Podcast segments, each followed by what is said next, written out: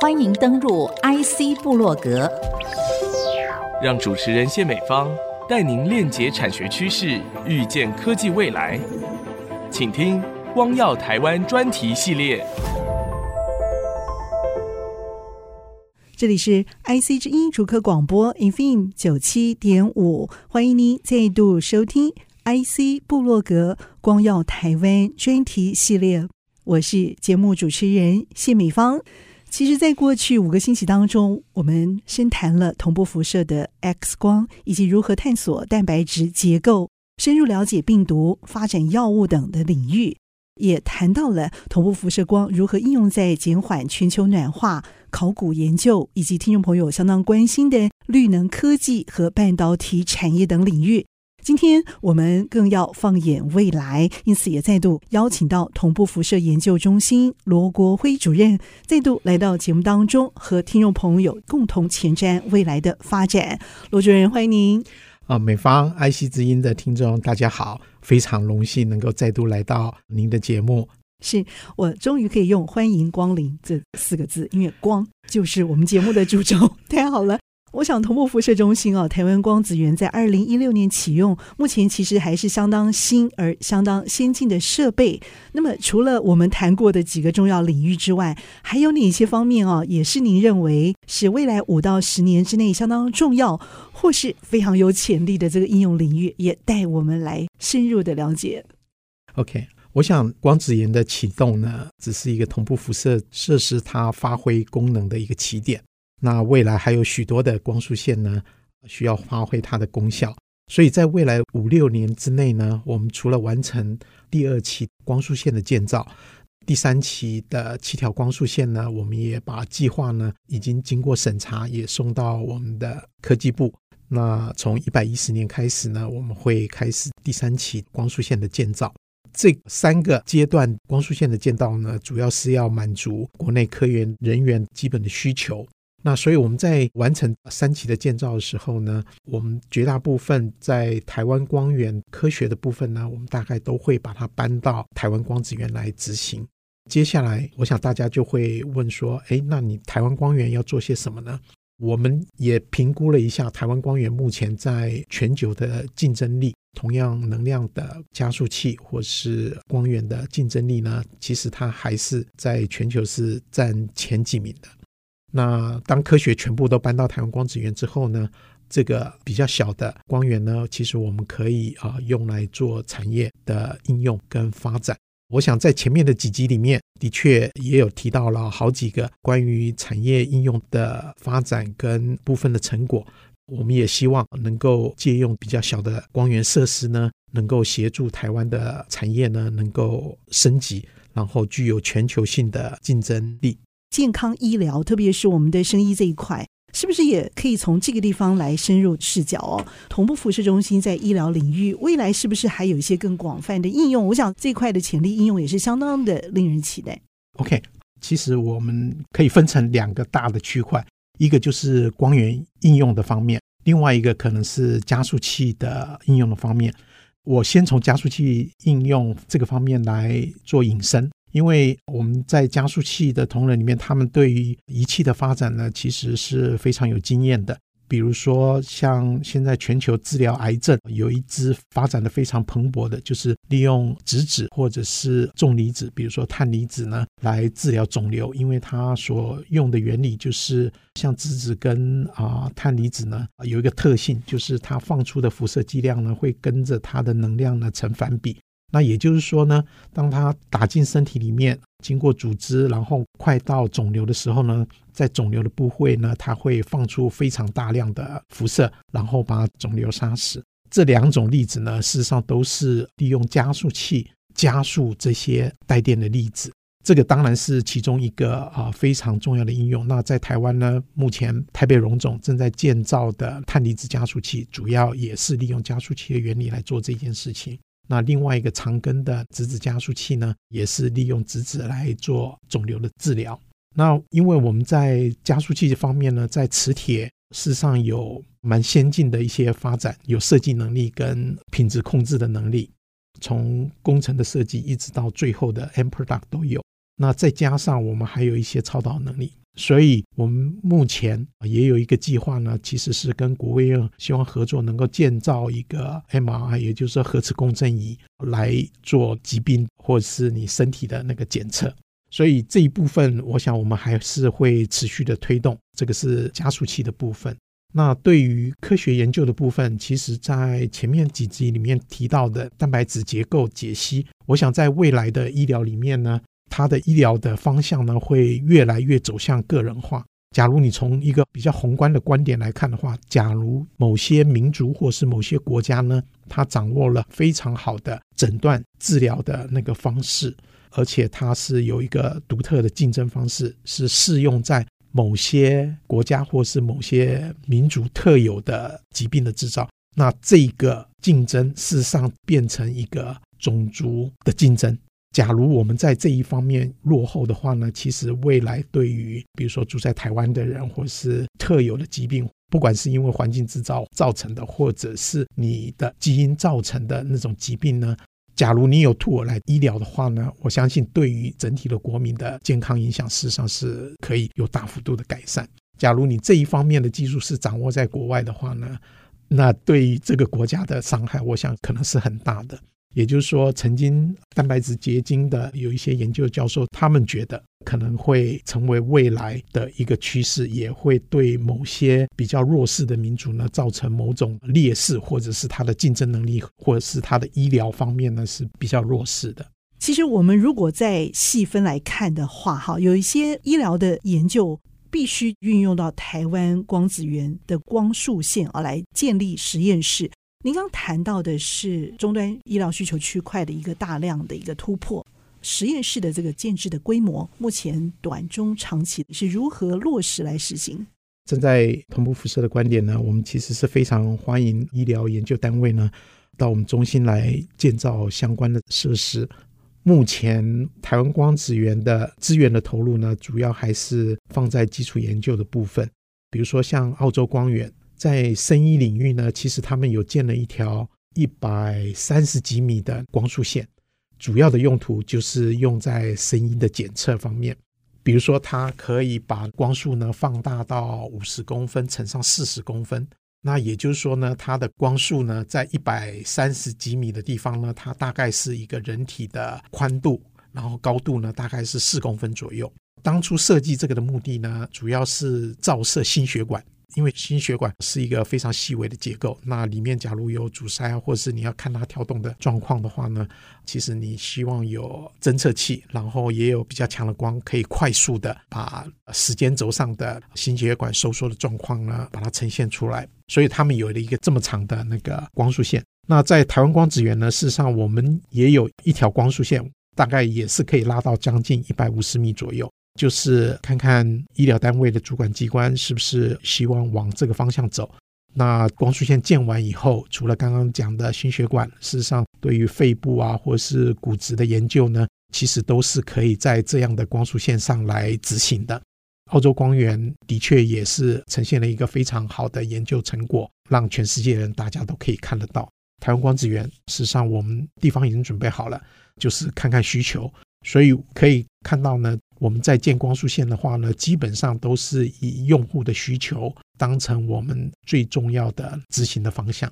有些教学型的这种大医院，他们可能会对这种研究领域会有投入深度的一些开发。这个部分的现况可以 release 的跟我们分享一下。好，当然我还是把它切成两块，一块是属于偏向于加速器的部分，那另外一块呢是比较偏向于研究的部分。那我先就加速器的部分。其实我们在第四集的时候有稍微提到，就是说目前北龙跟长庚呢，他们分别有一个碳离子加速器跟质子的加速器。但是北龙的啊、碳离子加速器呢，因为碳离子事实上是非常重的，那你要让它转弯是非常不容易的。所以他们目前治疗的方式呢，大概是碳离子呢就直接从那个加速器里面射出来以后，用旋转病人的方式呢来调整它不同注射的角度。那在这种情况之下呢，因为组织跟肿瘤大概都会变动，所以其实还不是一个非常完美的方式。刚好我们中心是有，比如说超导的技术，也有磁铁的设计的技术。那未来假如有机会的话呢，实际上是可以利用这些超导技术呢，产生很强的磁场来协助这个转弯。那这样子的话呢，它就可以有一个旋转头，所以呢，病人可以躺在固定的地方，从不同的角度来照射肿瘤。那这个的效率呢，其实就更好了。那长庚的情形，将来他们假如也要重离子加速的话，其实这个是蛮有机会的。那在中国医药学院方面，他们有提出另外不同的需求，就是他们想要不同的离子。那要怎么样产生这种不同的离子呢？那我们也目前正在想当中。好，我们看看我们怎么样协助他们。这个是属于加速器的部分。是。至于研究的部分，我想前面几集里面可能有提到纳米叶明珠研究的成果。那这个成果主要，我想是由成大跟长庚，还有我们中心的同仁三组人同时配合研究出来的一个，我们说纳米夜明珠。那它主要功能基本上是一个肿瘤的显影剂，经过静脉注射以后，然后这个显影剂呢会主要集中在肿瘤的部位进去以后，那要怎么样让它发光的时间很长呢？这个奈米夜明珠呢，就是我们照射微量的 X 光。然后它可以发出红外光，然后持续的时间很长，比如将近啊两三个小时左右。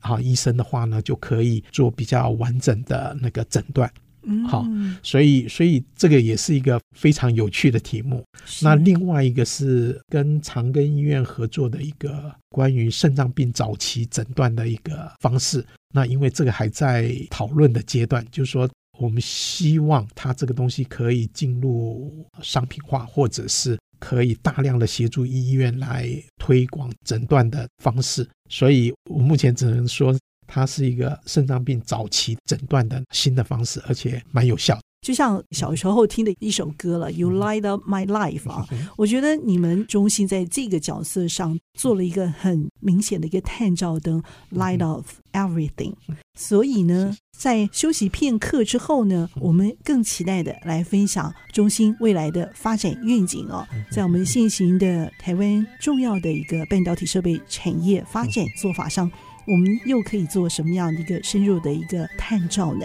我们先休息片刻，稍后回到 IC 部落格光耀台湾专题系列。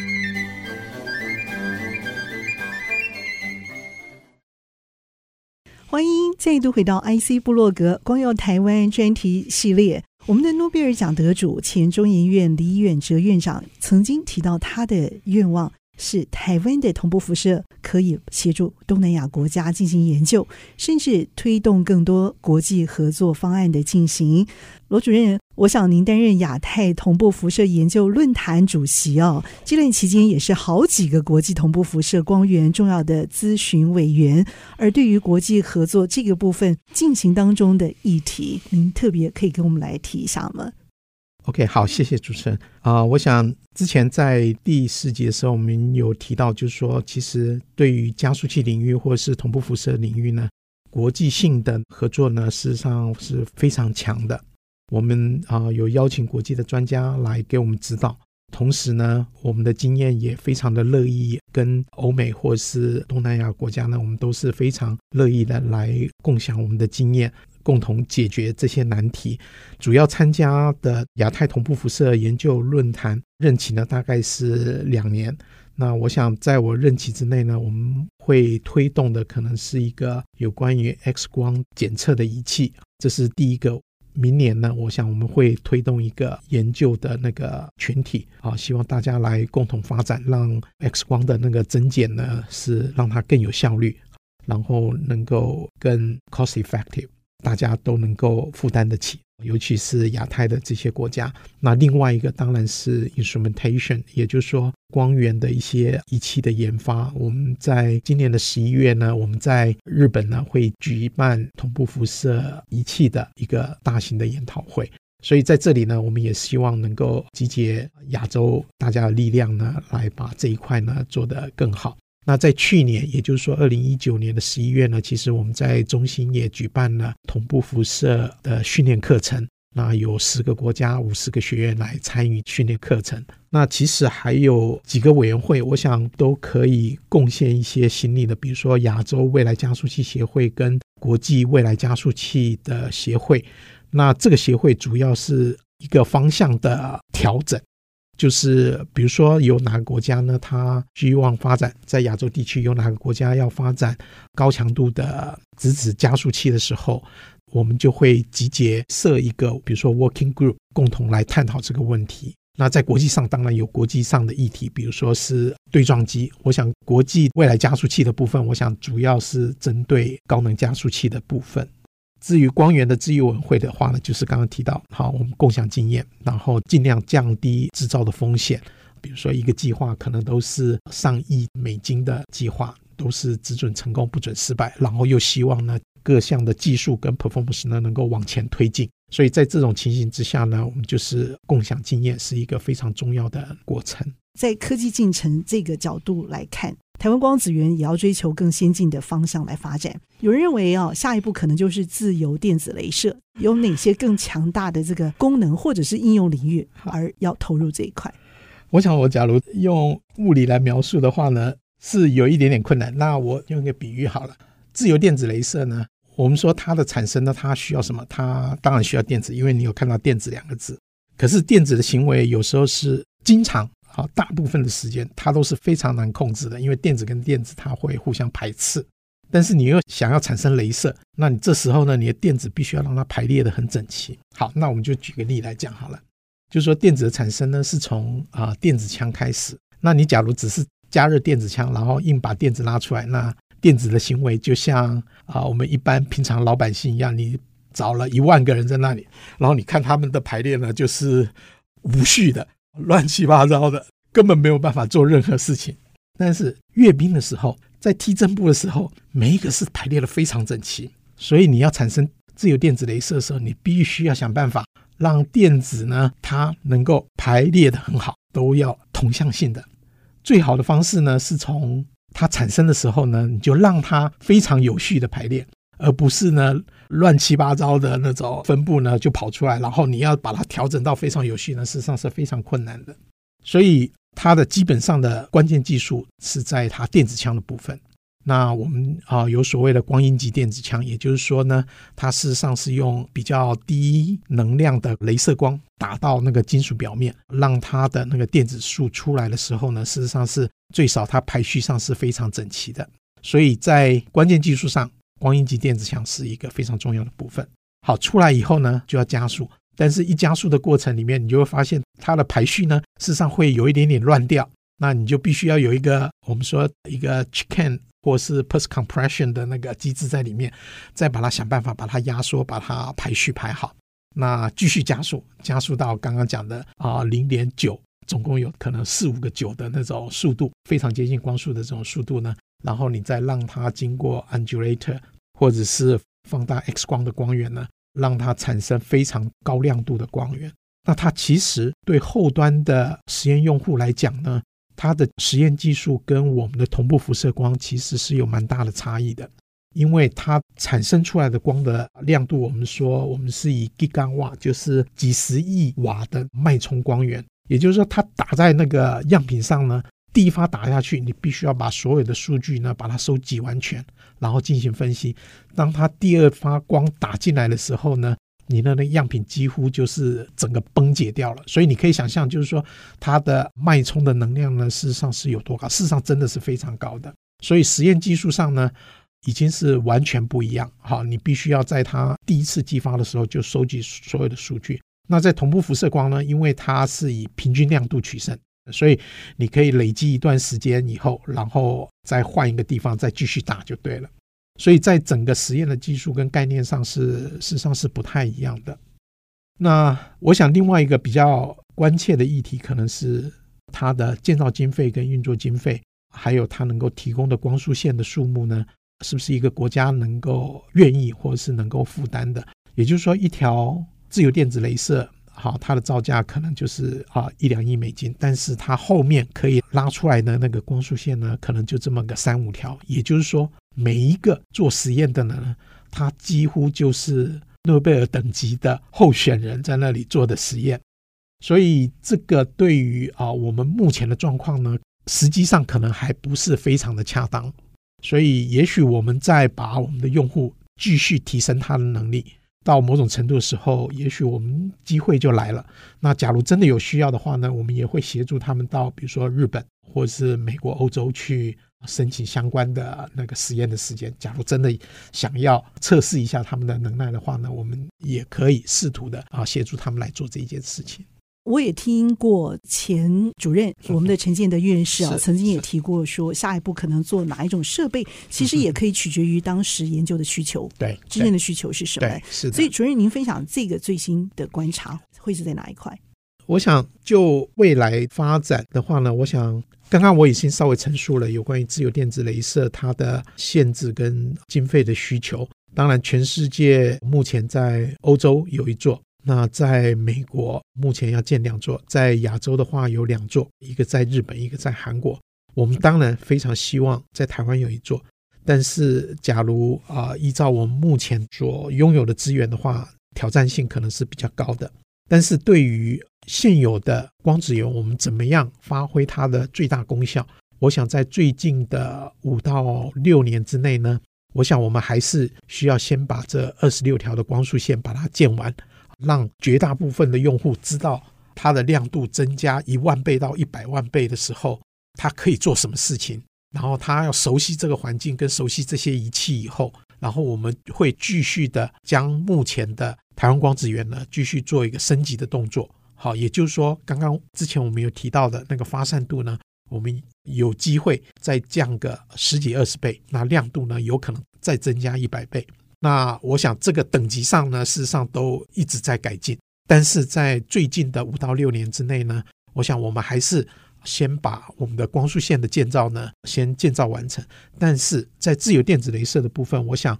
目前在同步辐射呢，其实有在孕育它能量。就是我刚刚讲的，我们会抓住几个关键性的技术，比如说光一级电子枪的部分，还有后端巨频磁铁的部分。这些呢，我想我们的技术呢都是可以发展到非常的成熟。至于它加速的部分的话呢，我想只要经费到，我想我们大概都可以很快速的把它建立起来。半导体这个发展一直是台湾很重要的强项。其实从七纳米、五纳米到现在三纳米哦，其实明显功能提升，这个都是为了跑这个运算速度更快，产品能够更省电，来帮助人类具体生活的改善哦。同步在这一块也不断的做与时俱进的提升。那么对于人类生活改善这一块啊，我相信这也是整个基础科学研究很重要的一个出发领域哦。我们先谈好不好？半导体这一块应用最新的这个状况。半导体这一块呢，其实假如我们追溯到台湾光源的部分，我们在台湾光源刚开始的时候，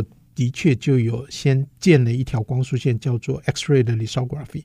那当时的目标，我想 IBM 提出这个用 X 光来做蚀刻的时候，它基本的理念就是光子能量越高，也就是说波长越短，它可以蚀刻出来的线宽其实是越细的。当然，在台积电它在量产的时候，他们有另外一个做法，也就是说他们在前一代的光源的部分的话，它大概是用干涉的方式，或者是利用不同折射率的方式呢，来蚀刻出它需要的线宽。但是，当这个半导体持续发展的时候呢，你可以看到光源的部分呢，其实目前就是跳跃到三点五纳米的 EUV 的光源。那也就是说，已经逐渐逼近到 X 光的光源的部分。我们在过去的这一段期间里面呢，对于半导体光源的发展，其实那个光源一直存在那里，但是需要解决的问题可能是材料能够忍受多少 X 光的那种辐射的照射。这个是比较关切的议题，那可能跟几个大学合作，对那个材料的部分呢也有所研发就对了。所以在未来的几年，我们 EUV 的光源还有全球非常大的设备厂商，他们十年的 roadmap 里面呢，他们的确也有提到，就是希望能够用加速器的方式呢产生 EUV 的光源，然后那个产生出来的光源呢。可以呢，同时提供，比如说十到二十部的曝光机，同时来使用。当然，这里面有一些技术的挑战，持续的在解决当中。但是，既然它是一个在它的十年的 roadmap 里面，我相信利用加速器当成未来半导体曝光的光源，事实上是有它潜在的价值跟应用在里面的。因为目前的曝光的方式呢，它是利用非常大功率的镭射打在那个锡粒上面，然后激发它的电子的光，电子跳跃到新的能阶，然后放出来的光，然后收集起来。但是在它大功率的镭射打到锡粒的时候，基本上它是一个渐度的过程，所以对于那个镜面来讲呢，事实上就是说你用了一段时间以后，那个聚焦的功能其实是会减弱蛮多的，所以并不是一个非常理想的那种方式。好，所以刚刚提到的，就是说国际的设备厂商呢，其实他们就是往这边正在推动。那同时，日本也是同样的，也有一一群的公司。我说一群的公司，真的是一群的公司呢，啊，试图往这个方向来推动。好，所以我们在超导磁铁还有插件磁铁上面呢，着力蛮深的。那未来也许我们也可以加入这一项工程，然后协助台湾半导体产业的发展。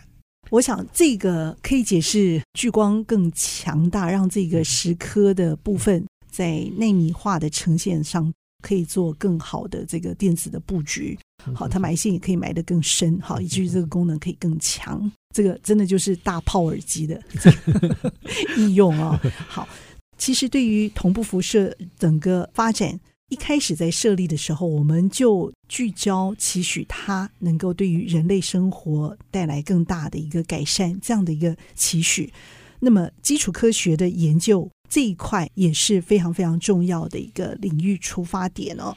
您对它有什么样具体的一个展望？我想这也是作为我们同步辐射在这个台湾非常小而美的这个土地上，我们重要的一个发展聚焦，很重要的一个战略型的一个科技武器，它的强项。您这个团队是怎么来擘画它的愿景？关于基础科学研究的部分呢？当然，这一个题目呢，可能在十多年前是非常热门的题目，也就是说超导的议题。那我想，超导可能可以分成两个部分。之前的话呢，是低温超导，也就是说大概是四个 Kelvin，是负的两百六十九度 C 左右，然后有很多的物质可以很自然的达到超导状态。那在超导状态上呢，事实上，电子就是可以自由的流动，它没有任何的电阻会产生，也不会有任何发热的行为。所以，潜在的，假如超导呢，有一个超导物质可以在室温上被发现的话呢，我想对于全球的能源产业呢，事实上是有非常非常大的影响。比如说，我们现在台电从一个发电厂，嗯，它发完电以后，它必须要把电传输到全国各地。那它在整个传输过程里面，它可能损失掉二三十 percent 的能源。假如我们有一个材料在室温的状况之下呢，它就可以进入超导态，也就是我刚刚讲的电子呢，可以在里面自由的流动，然后它没有任何的能量的损耗。那你很快的马上就赚到二三十 percent。全国来讲的话呢，事实上那是一个非常大的量，或者是对全世界来讲，那个都是一个非常大的量。所以。高温超导变成一个非常热门的议题，也一直希望有所突破。那在十多年前，我想在华人圈里面有两位非常有名的超导实验学家，一位是朱经武朱院士，另外一位是吴茂昆吴院士。他们在高温超导上的确是有非常高的贡献。然后有一些新的材料的发展，温度也提到，比如说接近了液态氮的温度。好，那那个是一百九十六度 C 左右。就可以进入超导态，可是呢，接下来的发展可能就还蛮困难的。其实我们在从低温超导到高温超导中间呢，可能还有一个比较大的 gap，就是说理论上我们真的不是很清楚为什么会发生超导。我们在实验上呢，或是配方上，我们发现了这种材料，但是我们在理论上我们不知道里面怎么回事。那当这种情形发生的时候，你就不晓得走哪个方向，也就是说，前面可能有一百条路，你不晓得要走哪一条会比较快，或者是会比较容易达到大家发想啊，希望能够有室温的超导。那目前在台湾光子源里面，其实我们有一条光束线呢，我们一直希望，当然这个可能还有一些国际团队共同来做这一项研究，也就是说。我们希望知道高温超导里面原子的行为到底是怎么回事，所以我们希望能够做出一些实验，协助一些理论物理学家真正的了解高温超导呢，到底什么真正的原因在背后主导了这一项温度的提升。所以这个是一个比较长程的那个研究计划。我们也希望在这个过程里面，我们也不断的提升整个光束线的能量的解析度。目前能量的解析度呢，在那个能谱范围呢，是全世界最高的解析度。那我们希望呢，持续的往前进。那我举一个 number 好了，好，目前的啊能量的解析力呢，大概到三万左右，但是我们的目标希望拉到十万。所以有一些细微的结构呢，我们在未来。当我们的设计达到这个目标的时候呢，可能就可以看到更细微的结构，或者是啊更奇怪的电子的行为。我们希望能看到这些东西。目前这个计划当然是由陈建的陈院士呢极力的推动当中。我们希望这一项的突破呢，将来可以吸引全世界做相关领域的人都能到同步来做这一项的实验。对，在台湾的那个科学发展呢，应该会产生蛮重大的影响。我们希望这个目标能够早日达到。我想，我们就是回到当初设立同步辐射的初心，也就是说，李远哲院士跟丁肇中院士两位诺贝尔奖得主呢，其实他都希望台湾的那个基础科学呢，能够借这个机会呢，能够生根，然后能够把台湾的那个学术研究呢，拉升到世界上的等级。然后我们我们初心的最终目标，就是希望能够培养出台湾本土的诺贝尔奖得主，或是全球学术桂冠的领取者。这个是我们真的是我们当初设立的一个非常重要的目标。那我们可以看到，从 TELS，也就是台湾光源到台湾光子源，整个学术的水平跟全球竞争力呢，其实是有在提升的。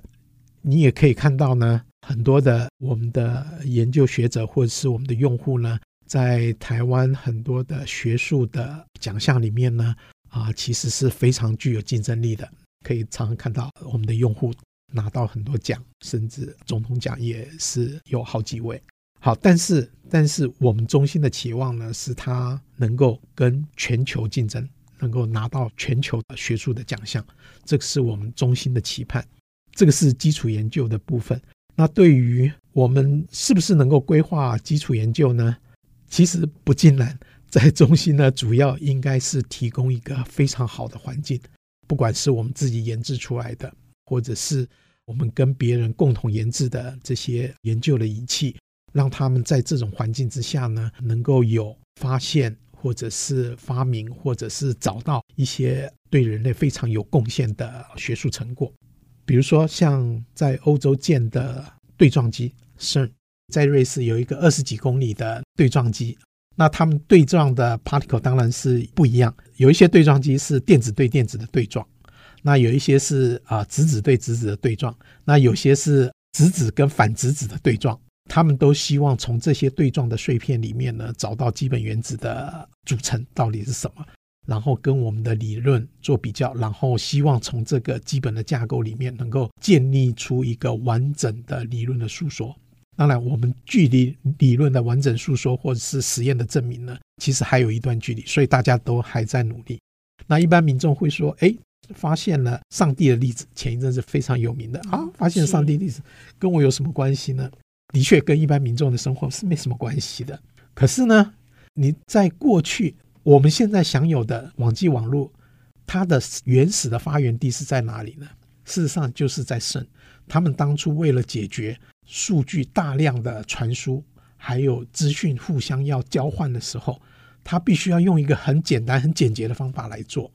所以在建立一个大型设施，比如说在台湾建立同步辐射加速器，它在建立的过程里面，它一定要解决很多的问题。那在这个解决问题的过程里面，啊，有些就是可以很快的运用到民众的日常生活。那我想，在过去的几十年里面，网际网络。的确是造成了这整个世代的翻转，这个当初是没有人预料到的。他只是想要解决他的问题，但是当他运用出来的时候，那个真的是翻转了我们整个世代 communication 或者是接受交易、接受讯息的那种方式，整个是不一样的。所以基础科学是一个不太可预期。也不太可规划。你假如可以规划、可以预期的话，那个可能就已经偏向于比较像工程领域的一个东西。那你所有的发想，假如都是凭着你自己内心的 curiosity 或者是好奇心来做这件事的时候，你可以做得很长久，然后呢，有很多意外的收获。当然，你也可能可以达到一个解决你好奇心当初的初心到底是在哪里？